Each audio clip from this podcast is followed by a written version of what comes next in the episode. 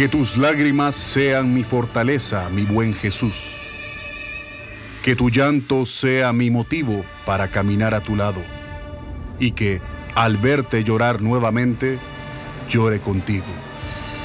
Para que arrepentido tus lágrimas no sean en vano. La Hermandad de Jesús Nazareno de las Tres Potencias les da la cordial bienvenida a su programa Las Tres Potencias.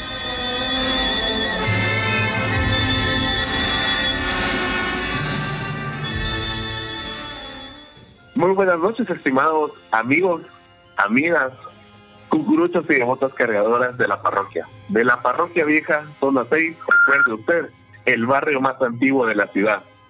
Esta noche le saluda Marvin Cuyum y es para mí un gusto el volver a acompañarlos en un programa más de las tres potencias. Tengo el gusto de compartir con un muy, muy buen amigo, Emilio González. Buenas noches, Emilio, ¿cómo estás? Buenas noches, Marvin. Pues por la gracia de Dios, muy bien. Y es un gusto estar compartiendo con toda la audiencia que nos está sintonizando en esta noche cuaresmal. Y bueno, es para mí un honor recordarles también que pueden seguirnos en nuestras redes oficiales las tres potencias, tanto en Facebook como en Instagram. Y regresando al honor que estaba hablando, es para mí un gusto presentarles a Fernando Calito, quien es nuestro invitado el día de hoy. Es profesor en lengua y literatura de la Facultad de Humanidades, estudiante de restauración de bienes muebles y estudiante de historia de la Escuela de Historia de la Universidad de San Carlos de Guatemala. Entonces, Fernando, bienvenido a este programa radial Las Tres Potencias. Hola, ¿qué tal? Eh, realmente es un gusto eh, poder estar en este espacio. Eh, me siento muy agradecido con ustedes por la oportunidad de, estar acá y también con el maestro Walter Gutiérrez, pues, que fue él también pues quien, quien me permitió estar en este espacio, ¿verdad? y pues que a pesar de lo que actualmente estamos viviendo, eh, estemos acá, ¿no? Llevando a cabo este programa, pues que eh, al final sirve un poco de dispersión para todos, ¿verdad? Así es, Fernando. Y bueno, para usted que nos está sintonizando, el día de hoy estaremos tratando el tema alfombras en Guatemala, ejemplos vivos de fe, sincretismo y arte. Y para adentrarnos al tema, te hago una pregunta, Fernando. Las, las ofrendas florales han existido desde la antigua Mesoamérica. ¿Qué podemos saber de estas ofrendas, de las ofrendas florales? Eh, claro. Fíjate que eh, esta pregunta que, que me haces ahorita es bastante apropiada, porque cuando hablamos de alfombra, eh, sobre todo en Semana Santa, nosotros lo asociamos precisamente con la religión cristiana, ¿no? Pero eh, hay que tener claro que todas estas cuestiones vienen de mucho más atrás, eh, incluso no son propias de acá, de las culturas prehispánicas, sino que otras culturas alrededor del mundo eh, también han tenido este tipo de manifestaciones rituales o, o culturales. Eh, por ejemplo, eh, en el área en el área mesoamericana, eh, los los tlaxcaltecas hacían ofrendas florales a una a una diosa llamada eh, Xochitl. Pues ella era una diosa de las flores. Entonces, las ofrendas que hacían hacia ella eran precisamente ofrendas florales. Eh, y además tenemos eh, otras evidencias de, este tipo de ofrendas relatadas por algunos cronistas eh, coloniales precisamente y también en algunos códices, por ejemplo en el códice de Tobar, que es un códice azteca, pues que fue eh, escrito por el jesuita Juan de Tobar en el siglo XVI. En este códice eh, nos aparecen algunas escenas de algunas ofrendas rituales, como por ejemplo una ofrenda eh, contra la sequía, donde aparecen algunos personajes, sacerdotes aztecas, eh, uno eh, tocando un, caracol, otro está eh, como degollando o ahorcando a un ave, y uno hasta adelante, que es como el sacerdote mayor, el que dirige la, la, el ritual, va con un bastón y con una especie de antorcha. Pero todos ellos van caminando sobre una especie de alfombra de hojas verdes y de maíz. Entonces, encontramos este tipo de, ofrendas eh, rituales eh, mucho más atrás de la venida de los castellanos, porque muchas veces, como les repetía, lo asociamos nada más con la religión cristiana, pero no es así. Al venir los castellanos, obviamente es estas creencias, estos rituales y estas costumbres se fusionan y se forma un sincretismo, ¿no? Muy interesante, Fernando. La verdad es que sí considero muy importante el explicar a toda nuestra audiencia el origen, ¿verdad? Como lo has mencionado, de los tapetes, de las alfombras, de nuestros eh, alfombras florales que, que forman parte de hoy en día de nuestros cortejos profesionales sabemos de que también hubieron otras culturas eh, que también tendían a realizar este tipo de ofrendas, ya sean en flores, eh, fauna u otros artículos. ¿Qué nos puedes comentar de estas otras culturas? Bueno, pues claro. Eh, de hecho, como te mencionaba hace un momento, sí, esto no es propio de la región, sino, sino como bien lo dijiste, hay otras culturas que también se manifiestan de esta manera.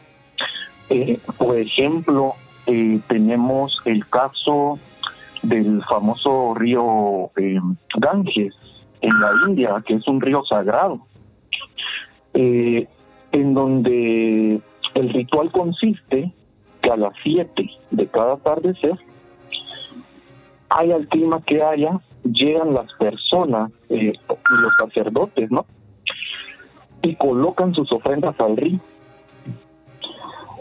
pero son ofrendas muy coloridas, porque nos, si nosotros vemos imágenes eh, de este tipo de rituales, eh, vamos a ver flores de todos colores. Incluso ellos tienen la costumbre de incinerar a las orillas del, río Ganges eh, a, sus, a sus muertos, los cuales los llevan en una especie de procesión con ofrendas florales alrededor de los cuerpos, ¿no? Y eh, este es un ejemplo que desde hace muchísimos años, pues ellos lo, han venido practicando, ¿no? También eh, podemos mencionar un famoso festival en China, que es el Festival del Qingming, el cual vendría siendo como el equivalente al Día de Muertos acá en Guatemala o en México, por ejemplo a diferencia que ellos lo celebran entre el 7 de abril al 10 de abril, si no estoy mal, pero 7 de abril, eh, que lo celebran ellos. Y consiste en ir a honrar a sus, a sus fallecidos, tal cual lo hacemos acá, con ofrendas florales eh, a sus tumbas, ¿verdad?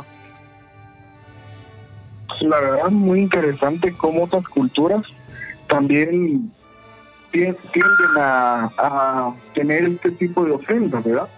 Pero eh, ya pasando un poco a la actualidad, viniéndonos al año 2021, hoy en día los materiales más comunes que encontramos para realizar estas ofrendas, que sean las alfombras que vemos, son flores, pino, acerrín, corozo y cualquier cosa que dé la creatividad chatina o humana. Entonces, ¿en qué momento se mezclan estos materiales? ¿Perdón? ¿En qué momento, digamos, de la historia es de que esos materiales empiezan a conjugar y forman parte de una misma ofrenda? Oh, claro, ya entiendo. Eh, pues al inicio, estas, estas alfombras, estas ofrendas, eh, en el caso mesoamericano, pues eran florales, plumas y algunos animales también, entre otras cuestiones. Eh, luego tenemos eh, entendido de que esta tradición, ya hablando del, lado europeo, ¿no? Eh, bien Acá América, al momento pues del descubrimiento de la conquista en todo este proceso, eh, se empiezan a, instaurar estas costumbres, pero eh, según eh, Celso Lara Figueroa, en su libro Historia y Tradiciones Populares de Cuaresma y Semana Santa en Guatemala, estas son tradiciones que, que han venido acá a través eh, bueno, que son propias de allá, pero que las trajeron de las Islas Canarias y de Tenerife. Y que vinieron, se empezaron a desarrollar acá más o menos en el siglo XVII, es decir, en 1600. Y uno, uno de los personajes que, que empezó a fomentar este tipo de costumbres, entre ellos eh, los nacimientos, fue el santo hermano Pedro de San José de Betancourt. Él, fue uno de los precursores de, estas costumbres acá en Guatemala, eh, en el caso particular nuestro. Eh, luego me preguntabas en qué momento empiezan a, cambiar, ¿verdad?, estos materiales. Pues yo considero que estos materiales eh, empiezan a cambiar en un tiempo bastante reciente, muy contemporáneo, porque si nos damos cuenta y, buscamos fotografías eh, antiguas de, procesiones, de velaciones, vamos a ver eh, los famosos huertos, obviamente con, la ofrenda floral, eh, las frutas, pero siempre usando materiales vegetales.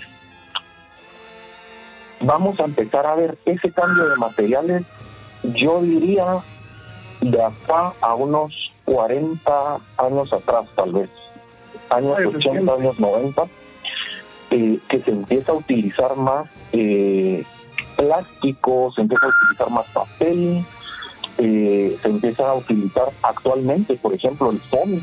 Vemos incluso que hacen representaciones de mini procesiones con foam, cáscaras de huevo, por ejemplo, y materiales mucho más diversos Incluso ahora hasta hacen impresiones en mantas vinílicas y, las colocan, ¿no? Y la alfombra ha venido evolucionando. Y algo que yo no sabía, sino que me enteré hasta hace uh, un mes quizá, es que ahora existe otra modalidad de alfombra, que son eh, las alfombras móviles. Y son alfombras que, que se preparan eh, ¿qué te digo? En una cuestión de 15 minutos las se pueden colocar en una calle. Y consiste en que sobre una tabla eh, delgada de playwood hacen el diseño de la alfombra y con acerrín o con el material que vayan a usar lo pegan eh, en esta tabla. Entonces van armando como una especie de rompecabezas porque cortan la tabla en varios pedazos para, para, su fácil eh, transporte, ¿no? Entonces, eh, pueden colocarla incluso 15, 20 minutos antes de que pase el cortejo. Yo realmente no conocía esta modalidad, eh, me la compartió una persona que conocí en el Templo de San Francisco hace poco, que quería em, donar una alfombra para el cortejo del Señor Sepultado. Ajá, y eh, él quería hacerla dentro del templo, pero em, por cuestiones internas de la iglesia, pues el fray nos explicaba que no podía ser posible hacerla dentro del templo. Entonces él nos comentaba esta otra modalidad de, hacer alfombra, que realmente pues yo, yo la desconocía, y es, es de esta evolución que hablamos también de las alfombras, ¿no?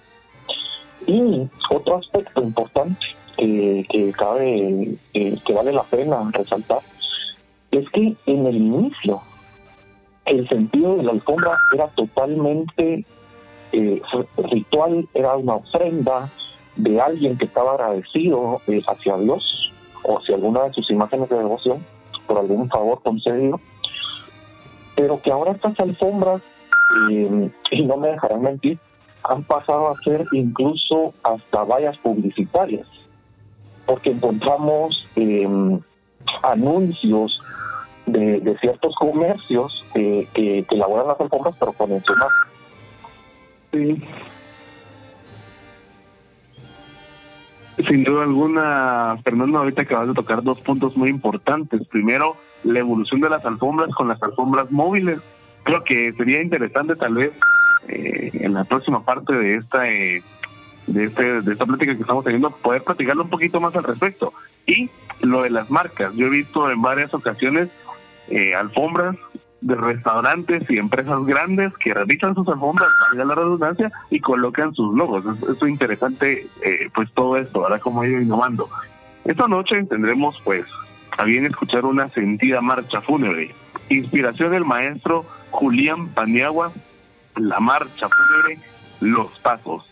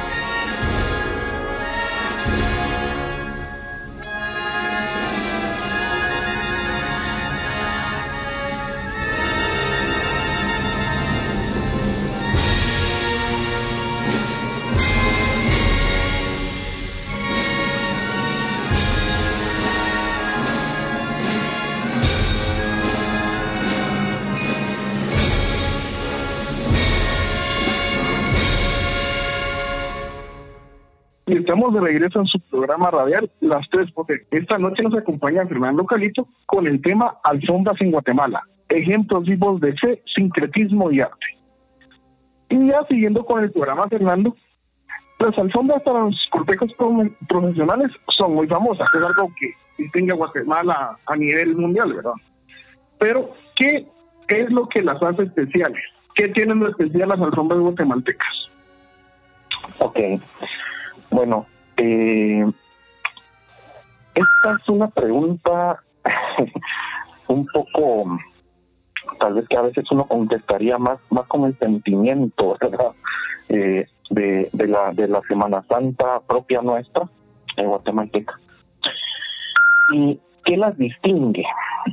Bueno, fíjate que viendo imágenes eh, de Semana Santa en otros países, incluso de países cercanos al nuestro, eh, pues sí, también realizan alfombras, sí las hacen.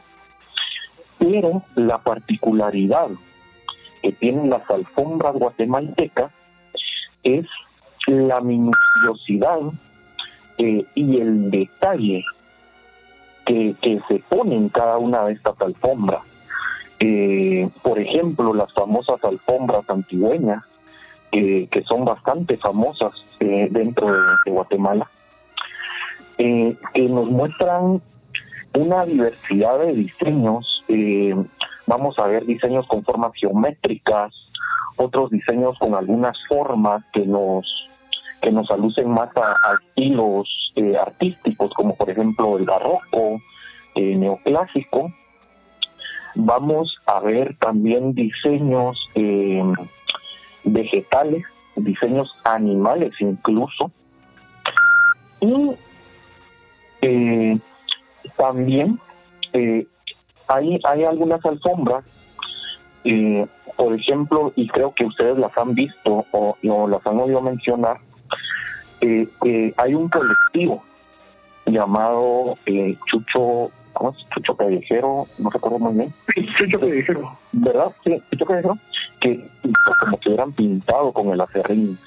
Eh, y entonces, al compararla con alfombras realizadas eh, en regiones cercanas acá a Guatemala o en otros países, eh, no se compara a ese nivel artístico que acá se ha llegado a desarrollar en, en el tema de las alfombras. Y unido a esto, eh, me, me preguntabas también qué las hace tan especiales, pues. Que Guatemala eh, de por sí es un, es un país bastante devoto, eh, muy apegado a, su, a su religión, a, a sus costumbres, y dentro de esa misma devoción, dentro de ese mismo cariño que le tenemos a nuestras tradiciones y a nuestras imágenes eh, de religiosidad y pasión popular, vemos también el aspecto en que el realizar una alfombra no es un acto eh, que lo hace una sola persona, sino más bien es un acto colectivo que une familias, que a veces lo hacen eh, organizándose en los barrios enteros, y entonces empezamos a tener eh, esa unión interpersonal eh, con, personas cercanas a nosotros, con familiares y que nos hacen tener más ese arraigo hacia, estas costumbres, ¿no? Me da muy interesante lo que nos comentas y la importancia que tiene en sí la alfombra, no solo por lo, por lo que visualmente da resultado final, sino lo que implica colaborativamente la realización de la misma.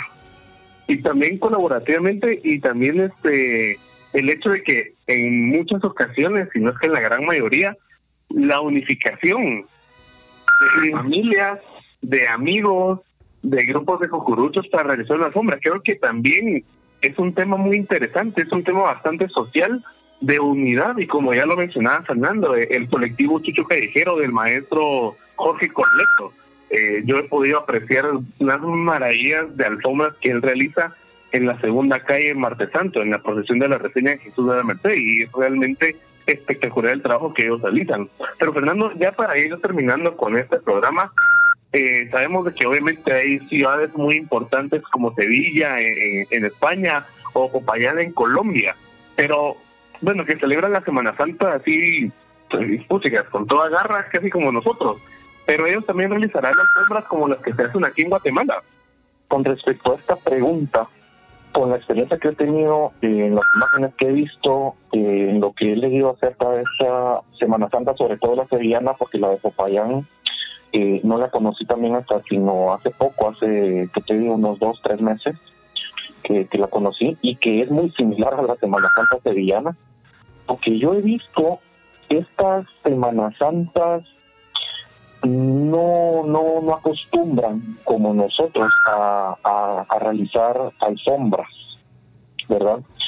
Y, y quizás esté pecando en, en, lo que estoy diciendo, pero me estoy basando en lo que yo conozco y no, no te puedo mentir. Pero no, no, lo que he observado no he visto una realización de alfombras tan esmerada como, como las nuestras. Y si hacen, eh, es algo esporádico, es algo un poco fuera de lo común, eh, que tal vez las personas en estos lugares no, no se esperan encontrar eh, cada año en las Semanas Santas. Claro, hacen ofrendas florales, eh, incluso en Sevilla vemos cuando la cuando los pasos van transitando en las callejuelas, vemos cómo les arrojan pétalos de flores desde los balcones, pero la realización puramente de alfombra eh, no, no es algo tan común ni que tengan tan arraigado como nosotros acá. Fernando, muchísimas gracias pues por esta la que nos has dado, esta explicación tan, tan linda y muy interesante, pues también para que nosotros apreciemos y conozcamos ese trabajo tan efímero que muchísimas personas, que familias enteras realizan año con año esperando pues que los cortejos profesionales de sus amadas imágenes pasen enfrente de sus casas. Muchas gracias, Fernando. Muchas gracias a ustedes eh, nuevamente por este espacio, ¿no? Y la verdad es de que eh, me siento pues muy contento de que a pesar de las dificultades eh, se ha podido realizar. Nuevamente agradezco al maestro Walter Gutiérrez por haberme otorgado también este espacio, ¿no? Y aprovecho para, para saludar a algunos amigos que, que seguramente estarán oyendo el, programa, ¿verdad? Perfecto. Y es así como llegamos al final de su programa radial Las Potencias. Recuérdese que es en casa y de seguro nos volvemos a ver en filas en un futuro. Feliz noche. Señor sepultado de la parroquia vieja, que el reposo en tu templo sea el preludio de tu gloriosa resurrección. La Hermandad de Jesús Nazareno de las Tres Potencias agradece la fiel sintonía a su programa Las Tres Potencias.